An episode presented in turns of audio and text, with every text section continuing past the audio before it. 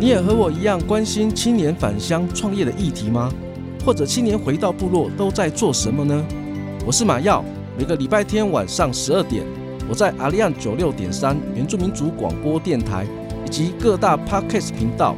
我用三十分钟的时间与你分享原乡青年创业的心路历程，让你看见原乡逐梦的精彩故事。您现在收听的是阿利安九六点三原住民族广播电台，欢迎收听青年返乡，Are you ready？大家好，我是节目主持人马耀及马耀嘎姑。今天这一集，我们将深入探讨纪录片《麒麟部落阿美族歌谣原音重现》。这是一个关于台东县成功镇麒麟部落文化保存，也是纪录片导演喜佑哈鲁米探索自己文化根源的故事。麒麟部落跟其他偏乡地区一样，同样面临着青年人口外流和高龄化的挑战。但是他们有一个珍贵的宝藏，那就是阿美族传统歌谣。这些歌谣承载着部落过去的历史和情感，是他们的语言，也是族人共同的记忆。但却因为时间的长河，逐渐被族人所淡忘，消失在时间的洪流中。不是不存在。只是被遗忘，这是喜佑导演在纪录片中想要传达给我们的故事。这一集，我们将跟导演聊聊他是如何透过影像记录探索自己文化的根源，以及拍摄这部纪录片，他希望能够启发听众重视文化保存的心路历程。现在就让我们欢迎麒麟部落阿美族歌谣原音重现纪录片的导演喜佑哈鲁米。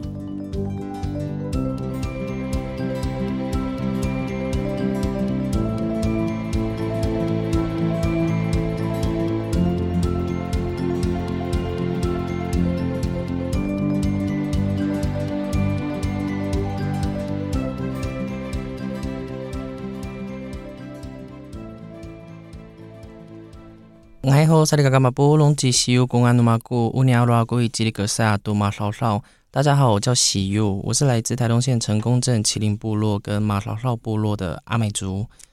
喜佑您好，你好，很开心能够邀请您到我们的节目来分享你拍有关于我们纪录片的故事。是，首先我们要访问您之前呢，我想要跟你聊聊，就是您拍摄这纪录片呢，您对我们阿美族的文化，你大概了解的认知大概多少？其实我从小。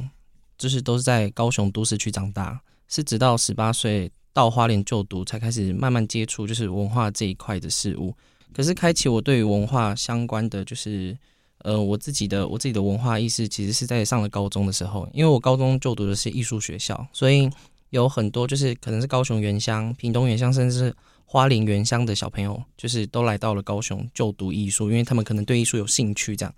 我当时就是跟他们认识了之后，我发现他们求学了之后才开始来到都市区。那他们对于自己的文化是非常的认知，是非常的深度，就是很有深度的。所以我当时就是觉得说，哎，我们我自己本身也是原住民，可是为什么我就很不了解我自己的文化，甚至是我阿美族的文化这样子？所以高中的时候就开始慢慢的在学习，对。可是上了大学，就读了东华大学之后，才开始知道说，哎，我高中学习到的文化其实是很浅层的，就可能是服饰或者是。舞蹈这样相关的很表面的文化，上了大学之后才开始慢慢的学习，不论是泛原住民族或是南岛语族的文化，以及是我自己族群的文化。那回到部落，我觉得就是在上了大学之后，我发现我在学习文化这一块有点越来越不知足了。我发现说我自己好像，嗯，学习了那么多族群文化之后，可是我自己的文化，我自己部落的文化，好像都没有在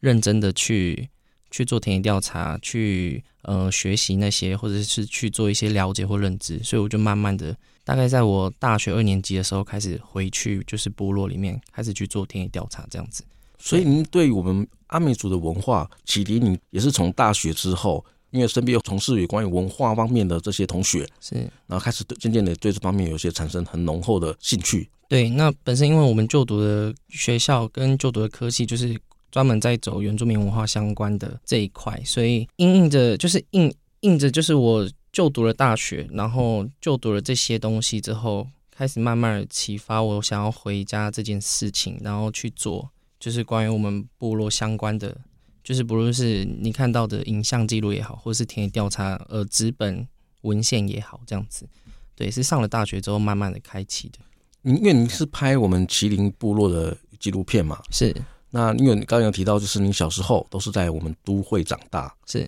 什么原因让你想要哎去拍我们麒麟部落的故事，而且是以阿美族歌谣当成你的一个记录的一个起点？其实我觉得当时在拍这个纪录片的时候是有点误打误撞，因为呃在拍这个纪录片前，我先说这个纪录片是呃是否我们这一届的，因为我本身是学传播的，那是这个纪录片是我们我自己的毕业制作。那当时其实我并没有想说我要拍这个纪录片，我原本是想说哦，可能就是拍个平面摄影啊，就是有点像是交差了事的感觉这样。然后是直到有一次，我觉得这个缘分，或是可能是祖灵之间的指引吧，就是我们我们学校有一个姐姐，她就突然她就突然跟我说，哎，你们部落有一个。有一个部落的姐姐，她想要认识你，因为她那个时候也在做，就是回到麒麟部落去做一些青年返乡相关的呃工作。我就说好啊，然后我我们两个其实明明就是同一个部落的人，可是我们却透过了一个外人才认识到了彼此。认识到了他之后，才发现他在文件站里面有开设一些课程，就是因为这个课程让我深入加入了这个文件站，就是我们麒麟部落的文件站。对，那在文件站之前，我其实。我是上了大学那一阵子要拍摄这个纪录片的前一年才才进去过我们部落的文件站，前面我完全没有进去过，我也不知道文件站里面在做什么事情，就是里面里面的运作是怎么样，我都不知道，是透过了我们部落那个姐姐进去的时候才知道，因为这样子才开启了要拍这个纪录片的想法。之后进去了文件站之后，才听说才听到他们有一个课程，就是歌谣传唱的课程。我就想说，哎，那我是不是可以透过这个纪录片去保存下来，然后让老人家看？我是因为这个因缘际会下，所以才拍了这个纪录片。刚好也是因为参加了我们文件站，然后开始有一个主语歌谣的这样一个课程课程，课程的内容，是，所以也决定，哎，你是从这个角度开始去切入，等于说也开始从歌谣的角度认识自己部落的文化，是认识自己这样子。对，OK。其实我在你的纪录片里面呢，我还蛮感动的，其中有一个画面，就是一开场。你的纪录片的标语写到“不是不存在，只是被遗忘”，是非常让人非常的印象深刻。那我想跟您这边聊，就是您如何理解这句话在麒麟部落歌谣传承的重要性？“不是不存在，只是被遗忘”这句话呢，是我其实在拍摄完之后，开始在后置后置我这部纪录片，然后我我在一个一个看我的素材，然后老人家唱歌的画面，或是老人家访谈的画面，然后看久了之后就。就是心里心中突然冒了这个想法，就是有点感慨，就是我们很多很多年轻人，就是可能没有回到部落的人，或是有回到部落，可是没有那么积极去做田野调查的人，可能会觉得说啊，我们部落好像就是文化流失的很严重或什么的。可是我看了这些素材之后，我才知道说，我们部落其实有很多歌谣都还在，只是我们需要有一个人去指引老人家把这件事情说出来，或是把这首歌唱出来。所以这个歌谣跟这个历史，它就是它并不是不存在，只是老人家没有被指引，他只是忘记了而已。那当有人去指引，那就是这些东西就还会渐渐的浮出来，这个东西就可以继续流传下去。所以当时我看看完素材之后，我我就我就心里就冒出了这个这这这个字，就是这些字，对。所以当时我就把它放进了这个纪录片里面。哦，听你这样分享，其实我也蛮感慨的。有时候我们一直在讲文化传承啊。其实有时候文化传承听起来好像是一件不有趣，或者它可能是一件是我们对我们来讲是有点遥远的。我们认为它是重要的，但是又没有办法去说出它的重要性，或者是对我的价值是什么。可是当我们回到部落去蹲点，去跟我们部落的耆老在聊文化面的时候，才开始慢慢发现到有些东西是我们知道它有，就像它就像歌谣，我们知道我们有那个歌谣，可是呢，这个歌谣如果我们没有把它记录下来，或我们的文化没有保存下来。有时候它就会随着我们老人家过世，我们过去原住民传统的这些智慧，它就会消失了。是，所以您的那个纪录片呢，有特别提到，不是不存在，只是被遗忘。对我来讲，也是一种文化的一个醒思。嗯，那我想聊您，就是刚刚有提到我们有关于老一辈的阿美族啊，从您跟他们接触的这样的一个过程，歌唱对他们来说，对部落来讲重要的意义。先先就是只 focus 在我的部落好了，就是我觉得当时我在跟他们做田野调查，就是歌谣对他们的重要性或什么时候，嗯，我可以从他们身上，从老人家的身上感觉出来，他们谈到这件事情，谈到歌谣这件事情，他们是非常的愉悦的，他们很开心，可能是就是很开心，可能有年轻人愿意去问他们这些问题。他们的歌谣很多都是在诉说自己当下的心情、当下的感受，或者是有一些就是像是所谓的临班歌，就是可能在工作的时候、务农的时候会唱的歌，或者是可能聚会的时候大家很开心在唱的歌，甚至是在。结婚的时候会有一些歌谣，或者甚至是丧礼的时候都会有一些歌谣。我觉得阿美族的社会中，所有事情都跟歌谣形影不离。至少在我们，在我跟我们部落的老人家去聊天，他们跟我分享的内容是这样子，有点像是不是只是在唱歌，有点像是诉说他们当下的心情、他们的感受，甚至是他们的生命故事。就是歌谣这件事情，我觉得在阿美族的社会中是非常重要的。对啊，这是我们阿美族的语言。为什么会这样讲呢？是因为我们可能过去的族人，因为我们没有文字，我们可能没有办法很精准的用透过文字去传达我们的可能当下的那个感受。可是呢，老人家呢，他们是用歌唱的方式，而在用说唱的过程当中去表达他们当下的，不管是情感呢，还是悲伤，用唱歌的方式来传达他们的感情。嗯，哦，那如果这这部分的话呢，我对我来讲。歌谣从这个角度来切，认识我们的文化也是一个很不错的一个方式。是，那你在纪录片里面呢、啊，你有提到麒麟部落歌谣流失的问题，有没有一首深入你心的歌曲？可不可以跟我们分享这个故事跟歌曲对你的感受？嗯，我们部落的歌谣就是当时老人家他们录制的歌曲，总共有十首。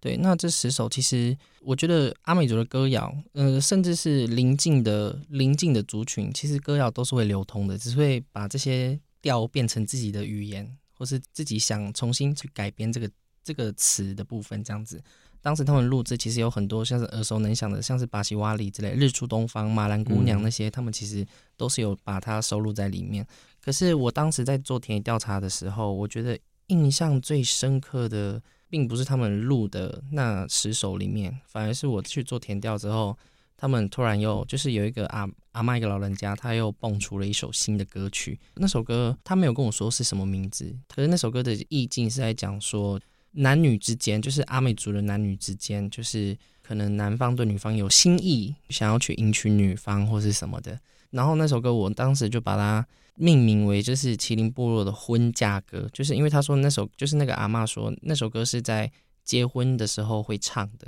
那我觉得为什么会比较对这首歌有印象的原因，是因为我出生到现在，其实我都没有看过说。我们部落还有走那种传统婚礼，阿美族传统婚礼的部分。现在的婚礼都是那种流水席西式的嘛，就是穿婚纱、穿西装，可是也很少会有穿族服这样子。我不知道说原来就是传统婚礼上面竟然会有歌曲这个东西，在当时啦。所以当时这首歌一出来的时候，我才才知道说哦，原来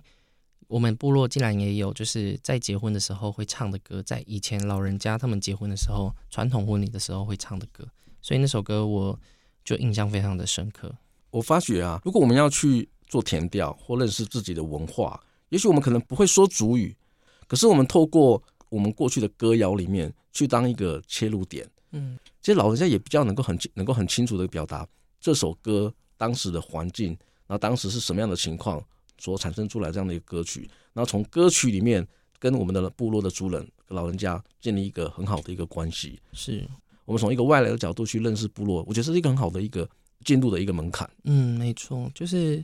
当时反正就是当时在做这些田野调查的时候，我觉得很庆幸的是老人家他们还是很愿意开放，就是开放我们这些年轻小朋友回去去问他们问题啦。对，因为可能有很多老人家可能会会觉得说，哦，为什么我就拿了一台相机，然后就是或是一台摄影机，我就去拍他们了，或是收音就去拍他们了。他们可能有些老人家可能会对这个是很有警戒心的，嗯、对。那可是就是慢慢的从聊天去开始，就是一一步步的，我有点像是突破老人家的心防，然后他们到时候就愿意接纳我们。嗯、我觉得这很很棒。拿着相机啊或机器去拍摄老人家，对老人家其实也是会一种会有一个防卫心。是。那我想了解，就是您在拍摄期间有没有遇到一些困难跟挑战？你是如何跟我们部落建立一个深厚的关系？当时呢是。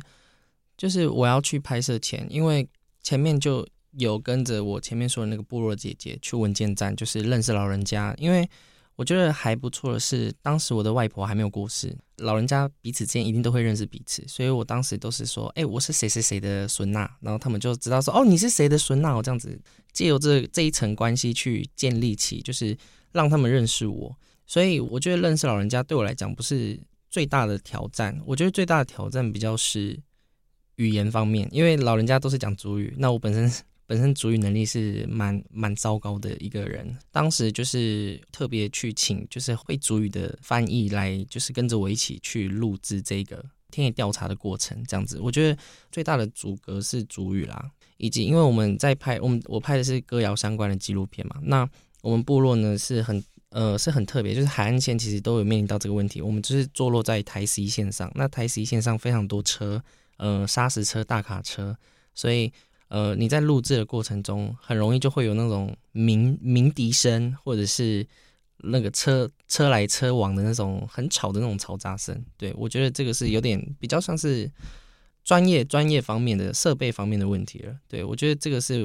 当时在录的时候有比较大的困难，因为后面的时候去后置这个声音，就是要去降低啊、降噪那些，都还蛮困难的。就是对我来讲，困难的就这两个了。对。我我在纪录片里面呢、啊，看到你有很多画面是在我们文件站拍摄。是，那您觉得我们文件站的这样的一个功能，对于我们文化传承带来什么样的一个一个效益或价值？其实我到现在还不太真正的去了解文件站的功能是什么，但是当时我是很庆幸有这个地方，因为文件站这个地方就是可以聚集召集很多的老人家，然后让我们去。做田野调查的时候更方便，可能也就是文件站就是照顾部落的老人家嘛，就是表字面意思是这样子。那我觉得更深的是，可以让老人家们彼此更对于彼此间更有连结。对，我觉得文件站的意义可能是这样。那对我来讲，文件站就是这边可以跟所有就是想要去做田野调查的朋友们说，文件站是一个很好入手的地方。对，因为老人家都在那边。那如果你刚好有认识的老人家，那就透过那个老人家把你带进去文件站，跟他们一起聊聊天啊，或是像唱唱歌也好，我觉得这是很好入手的地方。您拍摄我们纪录片啊，您进入到部落，你也是先从文件站，然后认识我们的阿美族的文化。是，那可不可以跟我们分享您在我们部落里面学到有关于文化面的一些知识？可不可以跟我们分享一下？其实我当时主要是 focus 在就是我们部落的历史历史方面，对，因为就是你要讲你要讲阿美族的文化面知识，我觉得很广泛嘛，因为阿美族人口那么多，部落那么多，所以我当时就是很聚焦在我们部落的历史，就是可能是迁移啊，或者是我们部落文化流失的关系，或者是宗教信仰进进入到部落之后。呃，以前传统仪式或传统信仰被断掉了，这些东西，我是从那个我当时比较把这些东西就是聚聚焦在这些东西上面，然后去去了解、去做认识，然后去把它写成写成纸本这样子。对，就是可能民国几年到几年，呃，发生了什么事情，或是什么时候什么时候，就是开始我们丰年祭，呃，就是可能从几天变成几天这样子。对，这是我这是我在。田野调查中学习到的，我我们当然回到部落一定是有我们的目的性嘛。我们做一些文化采集，那这些长辈啊，看到我们进到部落，也就是我们阿美族的这些子孙或子弟回到我们部落去做这件事情，他们对你们的感觉，那个当下的感觉是怎么样？是一种肯定吗？还是觉得怎么又来做填调啊？是这种防卫心？他们的感觉是如何？我觉得他们是很肯定的。对，当时老人家们。他们其实都很，我们我们当时因为要拍摄嘛，所以老人家们其实都很配合我们。哎，我们要做什么，他们就说好啊，好啊，好啊，这样子。就是其实啊，其实，在拍摄这个纪录片之前啊，我其实也有过自己的一个纪录片，就是我还有拍摄一个关于我们自己家族的纪录片。当时我的我的小姨婆，她就讲一句话，我觉得到现在我印象也是非常深刻。我觉得我们部落的老人家应该都是这样子的想法。她说，就是幸好你现在有来问。不然，你这些如果你没有来问的话，这些东西等到所有的老人家都过世了、都走了，那这些东西就完全就不存在了。他就是很肯定我说，幸好你有来问我们。麒麟部落的老人家都是，其实他们的心都是很开放的，可以多跟老人家们聊聊天，他们很乐意去分享。嗯嗯，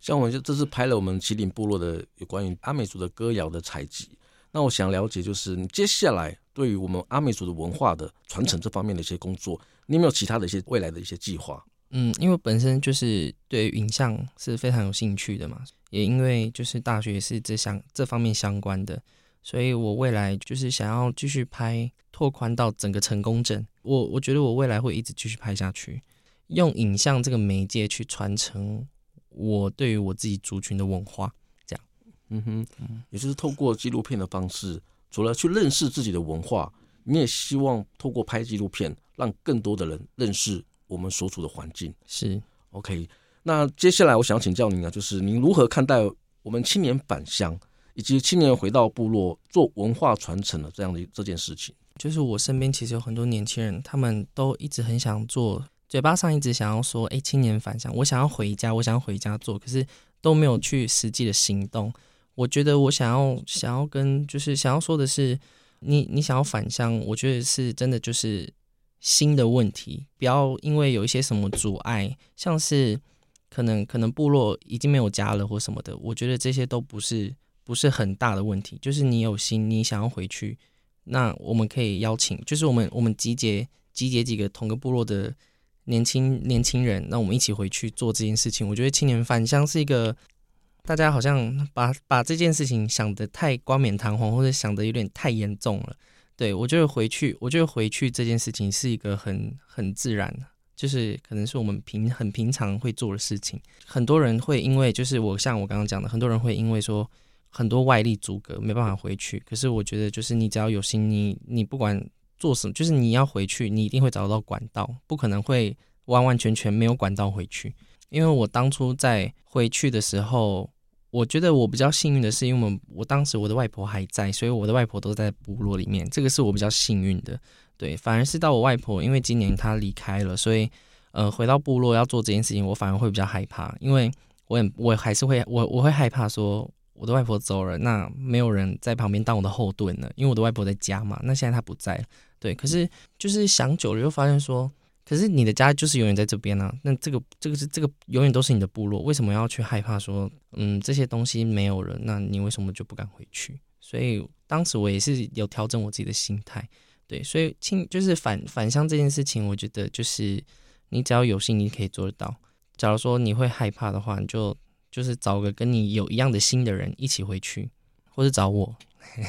我觉得喜佑的想法很棒哎，就是有时候我们外地啊，就是会担心说我们离开部落很久了，然后我的可能阿公阿妈不在了，或者我的父母亲在部落里面已经不在了，我跟部落的关联呢就断了。是，其实有时候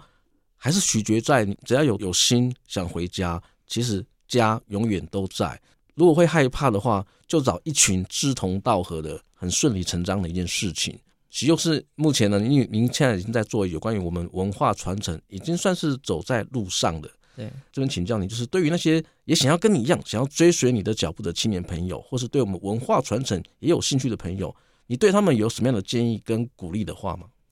从从以前到现在，我还没踏上这段路，到我踏上这段路到现在，其实我也有过迷惘跟彷徨，我也一直在想说，